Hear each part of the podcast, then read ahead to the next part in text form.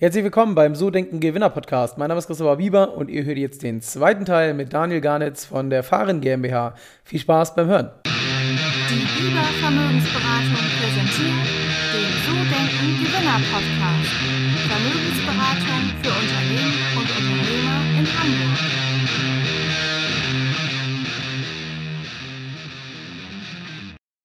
Daniel, jetzt ist es äh, trotzdem so, ähm, klar, du hast so bei der Startup-Branche Berührung gehabt, aber man merkt ja ähm, auch jetzt seit 2013, also acht Jahre in der Branche, ähm, eine Leidenschaft. Was treibt dich an? Warum machst du das? Also, hättest ja auch sagen können, ich bleibe bei BMW, arbeite im Angestelltenverhältnis. Warum, warum das? Ich habe 2018 habe ich noch äh, sozusagen in Teilzeit für Vogel Ventures gearbeitet. Äh, Vogel ist ein Verlag hier in Würzburg, die haben auch einen VC-Arm, haben Beteiligung bei CoBrainer, Atheneum und so weiter wo ich auch Portfolio äh, gemanagt habe und äh, auch nach Startups gesucht habe für strategische Beteiligung. Und auch bei BMW in den Zeiten, wo ich dann nicht mehr Gründer war, ähm, ich wollte mal die Seiten wechseln damals, äh, praktisch auf, auf die äh, VC-Seite. Und was ich da immer wieder gesehen habe, ist das Feuer von den Gründern. Also nicht alle, aber die meisten schon, äh, weil jeder glaubt ja an seine Idee. Und jeder glaubt so fest an seine Idee, aber jedem anderen ist es eigentlich scheißegal. Und ähm, viel, viele verstehen das noch nicht, aber das finde ich halt so spannend. Also da draußen rennen Leute rum, so wie du und ich auch, die irgendwie an was glauben, dass sie einen Mehrwert bringen können, irgendwie ein bisschen äh, Märkte und vor allem Menschen beeinflussen können zum Positiven, weil ansonsten, wenn du keinen positiven Impact hast, dann macht dein Geschäftsmodell eben keinen Sinn. Und das finde ich einfach so faszinierend, dass du etwas neu kreieren kannst und damit viel, viel Veränderung äh, auf der Welt äh, herstellen kannst. Und ähm, das lässt mich einfach nicht los. Das war auch damals, als ich in die Startup-Branche reingerutscht bin, war das genau das Ding. Bei Telekom äh, hatte ich sozusagen Sachbearbeitungsaufgaben. Äh, war relativ langweilig, äh, muss man sagen. Und äh, als die Kollegen mir erzählt haben, dass da Leute rumrennen, die irgendwie an verrückten Ideen arbeiten und äh, nicht so viel schlauer sind als, als so, so der Durchschnitt, dachte ich mir so, okay, dann musst du halt auch probieren. Ne? Und seitdem nimmt mich das, also es ist wie eine Droge letztendlich. Also es geht gar nicht. Man kommt nicht mehr weg. Also als Gründer, Investorseite ist auch super spannend, wobei mhm. äh, da ist relativ schade, du bist halt weiter weg vom operativen Geschehen. Geschehen. Ähm, aber ist trotzdem super spannend, weil du, wäre ich nicht bei BMW gewesen, hätte ich den großen Blick nicht gehabt auf den Markt. Also das war fast mein einziger Job. Ich habe wirklich äh, den Kopf frei gehabt, habe geguckt, was passiert da draußen. Und äh, jetzt äh, innerhalb der Firma bleibt halt wenig Zeit, um wirklich mal den Blick so nach außen zu wagen. Und das finde ich einfach mega spannend. Und was ist das Ziel? Gibt es eine Vision? Wo willst du hin? Also, es gibt ja so diesen Unicorn-Gedanken oder sowas. Ist ja bei dir auch drin? Oder was, was ist das Ziel der ganzen Geschichte? Also eigentlich ist das Ziel letztendlich, äh, global äh, Firmen zu helfen, Autoabos anzubieten weil der, der Aufwand ist wirklich so extrem hoch, weil du die digitale User Experience brauchst, die brauchst die digitalen Prozesse, du brauchst Kooperationspartner im Hintergrund. Und der Markt ist einfach noch zu klein, als dass ein Automobilunternehmen sich den, voll den Fokus aufs Auto widmen kann. Aber sie müssen jetzt schon anfangen, um praktisch auf der Welle mitzuschwimmen. Und das ist so ein bisschen unsere, unsere Mission, wirklich allen Unternehmen zu helfen, da aktiv zu werden in dem Markt. Es ist, die erste neue Finanzierungsform, das erste neue Geschäftsmodell in der Automobilindustrie seit über 40 Jahren. Vor über 40 Jahren kam Leasing. Dazwischen Carsharing war keine Finanzierungsform, es hat, war nicht äh, Ablöse für Autobesitz. Man hat es genommen, ist irgendwo hingefahren, hat es abgestellt. Ein Autoabo ist wirklich eine extrem, ist einer der, der größten Marktschwenkungen im Automobilwesen wirklich eigentlich seit, seit Leasing. Und das ist wirklich enorm, wenn, wenn du überlegst, was für einen Impact auch das Autoabo hat. Äh, aus der Brille Helvetia Venture Fund ist bei uns beteiligt, äh, mit, mit, einem kleinen Ticket.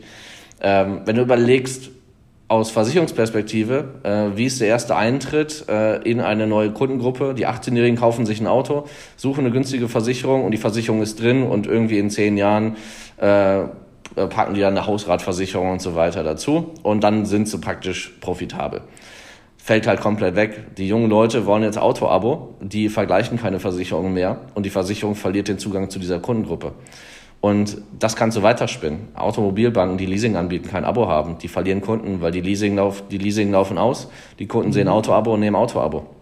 Also es ist ein riesen, riesen Impact in diesem Markt. Und äh, jetzt mit den E-Fahrzeugen noch, also es gibt äh, asiatische Hersteller, A-Waste zum Beispiel, die kommen auch nach Europa. Das Fahrzeug braucht erst nach 100.000 Kilometern braucht das eine Inspektion.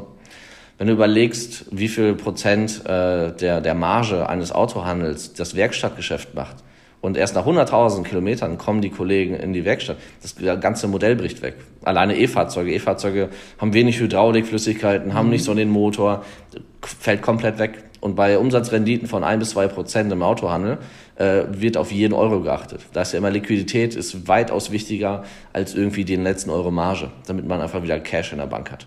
Und das ist wirklich extrem gefährlich, wenn man da nicht aktiv wird. Und das ist halt das, äh, wo wir unterstützen möchten. Also große Ziele weltweit, idealerweise und ähm, Attacke.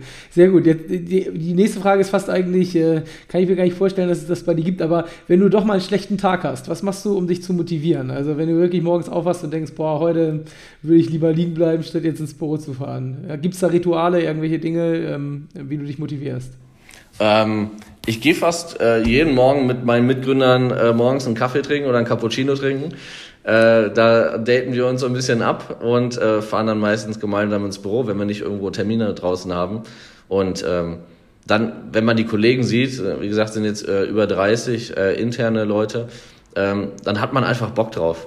Und ähm, ansonsten, wenn irgendwie mal was schief läuft, wir hatten es ja vorhin im, äh, im Vorgespräch ein bisschen, es läuft ja nie immer rund. Äh, aber wenn man abends mit den Kollegen dann im Feierabendbier zusammensitzt, ähm, passt das eigentlich schon wieder. Deswegen, äh, wenn wenn, wenn du die richtigen Entscheidungen triffst, äh, sag ich mal, zehn richtige Entscheidungen, aber 90 falsche, äh, geht es trotzdem nach vorne. Und äh, ich glaube einfach, der Vorteil ist ja als, als Unternehmer, äh, du kannst ja aussuchen, mit wem du zusammenarbeitest.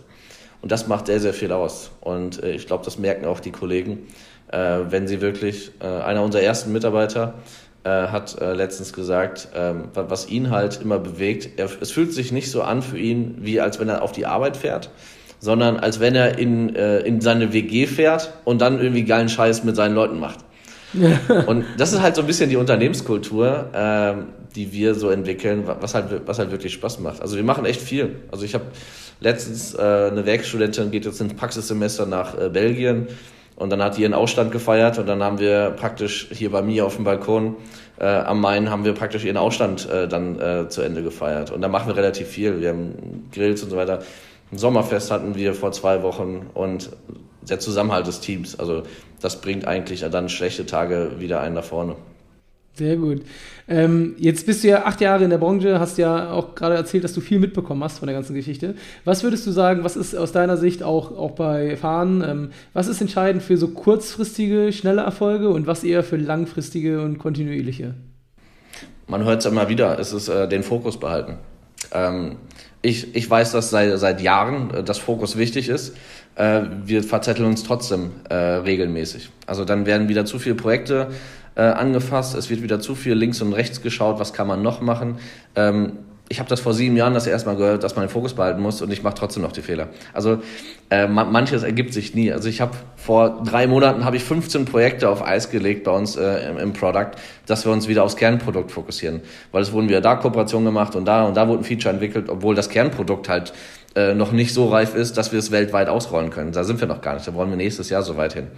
Und äh, das ist immer das Thema. Man muss wirklich äh, den Fokus behalten. Instagram am Anfang ist eine meiner Lieblingsgeschichten. Die haben alles gemacht. Die haben Video, Foto, keine Ahnung, Kalender, E-Mail. Die haben, glaube ich, alles da reingepackt. Und dann haben die alles gelöscht und haben gesagt, nur noch Fotos. Und dann, dann wurde es erst erfolgreich. Das heißt, äh, also kurzfristig und langfristig ist immer Fokus, das ist völlig egal. Äh, was man wirklich langfristig äh, sich überlegen muss. Ich habe viele Projekte im Hintergrund, die langfristig sind. Fundraising ist immer langfristig gesehen, äh, Netzwerk aufbauen und so weiter. Das darf man nicht vernachlässigen, ist eines der wichtigsten Sachen, die man eigentlich machen muss, äh, was nie aufhört, was auch sehr langfristig ist. Äh, wir haben Anfang dieses Jahr haben eine Seed-Runde gemacht mit Helvetia. Die Gründer von Flixbus sind jetzt beteiligt und noch ein paar andere Angels. Und ähm, der Erstkontakt zu den Flixbus-Gründern war Anfang 2019 äh, auch über Umwege. Und jetzt äh, Anfang 21, zwei Jahre später, haben sie sich beteiligt. Und an VC-Calls, ich hatte über 350 VC-Calls seit 2017 für Fahren. Mhm. Und äh, die Seed-Runde ist jetzt Anfang dieses Jahr zustande gekommen. Muss man sich überlegen. Über 350 Calls. Und wenn wir dann Gründer sagen, du, Daniel, ich, äh, ich unterstütze auch viele Gründer so beim Fundraising und so weiter. Und schaue, dass ich da so ein bisschen Mehrwert liefern kann. Und wenn mir Leute sagen, ich hatte jetzt 25 Gespräche, die liefen alle, VCs sind immer freundlich, die sagen immer, mhm. der hört sich gut an, lass nächstes Jahr nochmal sprechen. ähm, wenn du neu in der Branche bist, dann, dann denkst du, okay, geil, ne? Also jetzt kommen die Millionen. Das, das ist halt nicht so. Äh, die Realität sieht anders aus. Und wenn die sagen, okay, ich hatte jetzt 25 gute Calls, das wird bestimmt was, sage ich immer, okay, nochmal mal 10. Äh, und dann, dann musst du immer noch äh, mehr machen. Also es hört halt nie auf. Es hört halt nie auf. Die Realität, die, die kommt dann sehr, sehr schnell. Ja, sehr cool, sehr cool. Hört sich auf jeden Fall mega spannend an. Ey. Ähm, wie ist es bei, bei dir im Unternehmen in der Führung? So, du hast gerade gesagt, euch ist das wichtig, dass ihr viel zusammen macht, dass die Stimmung, die Kultur passt. Ähm, wie, wie macht ihr das sozusagen? Habt ihr in der ähm, Onboarding irgendwelche Prozesse? Gibt es klare Abläufe? Wie strukturierst du das, dass auch quasi die Mitarbeiter, die kommen, nicht dann zwei Monate später wieder weg sind, sondern dass dann auch wirklich da ein Wachstum reinkommt? Gerade bei Startups ist ja ganz oft so, dass ganz, ganz schnell viele Leute eingestellt werden und man ja auch dann mit den Strukturen nachwachsen muss. Ja, in der Tat. Also kann ich jetzt aus eigener Erfahrung äh, sagen. Äh, am 1.7. sind jetzt über zehn neue Leute gleichzeitig angefangen. Äh, war nicht so geplant. Wir haben Anfang des Jahres äh, praktisch die, die Stellenausschreibung alle, alle ausgeschrieben und die Kündigungsfristen von den Kollegen waren dann letztendlich alle zum 1.7. War sehr, sehr zufallsgetrieben. War auch der Grund, warum wir an dem Tag genau das Sommerfest gemacht haben, weil ich gesagt habe, wir haben jetzt Leute aus Hamburg, nee, Lüneburg, nicht Hamburg, äh, aus Köln und so weiter und die kamen alle hin äh, zum Onboarding äh, da habe ich dann ein, zwei Stunden erzählt, was so die Strategie hinter Fahren ist, äh, wo wir herkommen, was wir noch vorhaben, dass jeder nachvollziehen kann, okay, wer, wer sind wir überhaupt? Und äh, dann haben wir direkt das Sommerfest gemacht, weil wir haben gesagt, okay, wenn mal alle da sind, lohnt sich ja irgendwie im Bierwagen dahin zu stellen, um mal einen geilen Abend zu haben. Ne? Also ein besseres Onboarding kannst du nicht haben, als wenn du mit den neuen Leuten direkt mal äh, irgendwie an der Theke stehst. Und das hat auch sehr gut funktioniert. Also ich glaube, das Onboarding ging sehr, sehr schnell äh, teilweise aber auch zu schnell. Also wir haben äh, einen Kollege, der hat äh, diese Woche schon gekündigt, weil er sagte, es geht, es geht ihm zu schnell. Und äh, das, äh, da würde er nicht hinterherkommen, da fühlt er sich nicht wohl. Und sowas hast du natürlich auch, habe ich auch noch nicht erlebt. Also ähm, das ist auch die größte Firma, die ich bisher äh, aufbauen durfte. Äh, das heißt, es kommen immer wieder neue Leute dazu. Und letztendlich, ähm, es gibt immer so viel Feedback, äh, was, man, was man kriegen kann, was man machen kann und so weiter. Und ähm, wenn ich ein Feedback jetzt bekommen habe aus den letzten Wochen, was wirklich das Wichtigste, was, mir, was ich mir behalten habe, äh, ist das von, von Jochen, einer der Flixbus-Gründer, der gesagt hat, du kannst so viele Bücher lesen, wie du willst, du kannst so viel Feedback einsammeln, wie du willst. Du musst irgendwie deinen Scheiß machen. Ne? Du musst wissen, das ist irgendwie eure Firma. Äh, jede Unternehmenskultur ist anders und ob man Spotify, Amazon Teams macht, ob man irgendwelche Rituale macht, äh, wie andere Unternehmen, ist völlig egal. Du musst halt selber wissen, was passt für dich. Und äh, das ist, glaube ich, das Wichtigste. Und wir versuchen immer alles äh, gemeinsam im Team so ein bisschen abzustimmen. Ja, und wie ist es, ich meine, ihr wächst, ähm, gibt es bei euch so Beteiligungsprogramme? Ihr habt, seid ja in Konkurrenz zu vielen anderen Startups, zu anderen vielen äh, Unternehmen, die jetzt auch ähnliche Perspektiven ja bieten. Wie macht ihr das, um die Mitarbeiter zu kriegen im, im Bewerbungsprozess? Also die ersten Bewerbungen, also genau vor äh, letztes Jahr um die Zeit waren wir, glaube ich, sieben Leute nur. Ähm, jetzt über 30 gutes Wachstum. Wir haben viel, also viele Bewerbungen kriegen wir, ähm, sind aber auch viele schlechte dabei. Äh, das meiste, unser, unser CSO für Vertrieb zum Beispiel, kam über einen Investor äh, rein. Der ist seit einigen Jahren in der Branche aktiv, kennt Auto-Abo. Äh, wir haben den Joe dabei, ist Ende 50, ist General Manager, der war mal Vorstand von Nissan in, in China für Marketing, Vertrieb. 54.000 Mitarbeiter verantwortet, ist jetzt bei uns auch über einen Investor. Und da kommt eine Menge Erfahrung zusammen. Das heißt, es ist viel über Empfehlung. Äh, von, aus Entwicklerperspektive kriegen wir, glaube ich, gute Bewert, äh, Bewerbung. Und die Entwickler, die wir haben, die empfehlen wieder anderen Leuten zu uns zu kommen. Und so, ich glaube, unser kommt, wir haben über zehn Entwickler. Ich glaube, fast alle Entwickler sind über Empfehlungen zu uns gekommen. Die haben wir dann von ehemaligen Arbeitgebern mit abgeworben und so weiter, äh, weil die alten Kollegen dann gesagt haben, du, wir sind jetzt bei Fahrern, ey, wir suchen Leute, kommt unbedingt rüber. Und der jetzt am 1.8. fängt der Product Owner an, auch von der Firma, wo die meisten Entwickler herkommen. Und äh, so rotiert das Ganze. Aber jetzt, wir haben, äh, das Team weiß es noch gar nicht, äh, aber nächste Woche schon. Äh, wir haben ein äh, Mitarbeiterbeteiligungsprogramm entwickelt, wo wirklich jeder Mitarbeiter beteiligt wird. Also von Einstiegslevel äh, bis, zum, bis zum Senior ist letztendlich, wird jeder am Unternehmen beteiligt in unterschiedlichen mhm. Höhen. Und so, ich habe immer gesagt, die, die ersten 30, 40 Leute, Das habe ich auch beim Onboarding, sage ich, äh, glaube ich, jeden Monat in unseren Town Hall Meetings. Äh, ich will, dass sich jeder von den ersten 30, 40 wie ein selbst ein Unternehmer fühlt. Und du kannst es nur äh, praktisch fordern, wenn die auch Unternehmensanteile haben. Mhm. Natürlich musst du immer denken, die haben natürlich nicht so viele Anteile äh, wie die Gründer. Deswegen muss man da immer noch gucken, äh, wie weit das geht. Aber ich finde du kannst als Startup nicht so hohe Gehälter zahlen. Äh, ansonsten äh, funktioniert das Ganze nicht. Aber was du machen kannst, du kannst äh, an, der, an der Erfolgspartizipation kannst du die Kollegen beteiligen lassen. Und sowas finde ich halt äh, super wichtig. Da gibt's unterschiedliche Herangehensweisen. Es gibt Startups, äh, die beteiligen nur irgendwie die Top 1%, also je nachdem, wie man die letztendlich definiert. Ne? Also mhm. ich sage immer, äh, auch in Anführungszeichen normale Mitarbeiter sind genauso äh, bringen so einen Impact wie äh, letztendlich irgendwie eine Führungskraft. Deswegen haben wir uns dazu entschieden, dass wirklich jeder beteiligt wird. Da gibt's die und die äh, Herangehensweisen. Wir sind eine extrem liberale Firma, äh, die wirklich, wir haben wenig Regeln, auch mit Homeoffice und so weiter seit Corona. Wir haben schon, schon immer die Regelung, du kannst immer Homeoffice machen, wenn du willst. Du kannst auch immer im Büro sein, wenn du willst. Und deswegen haben wir mit, mit Corona auch gar keine Regeländerungen letztendlich äh, gemacht.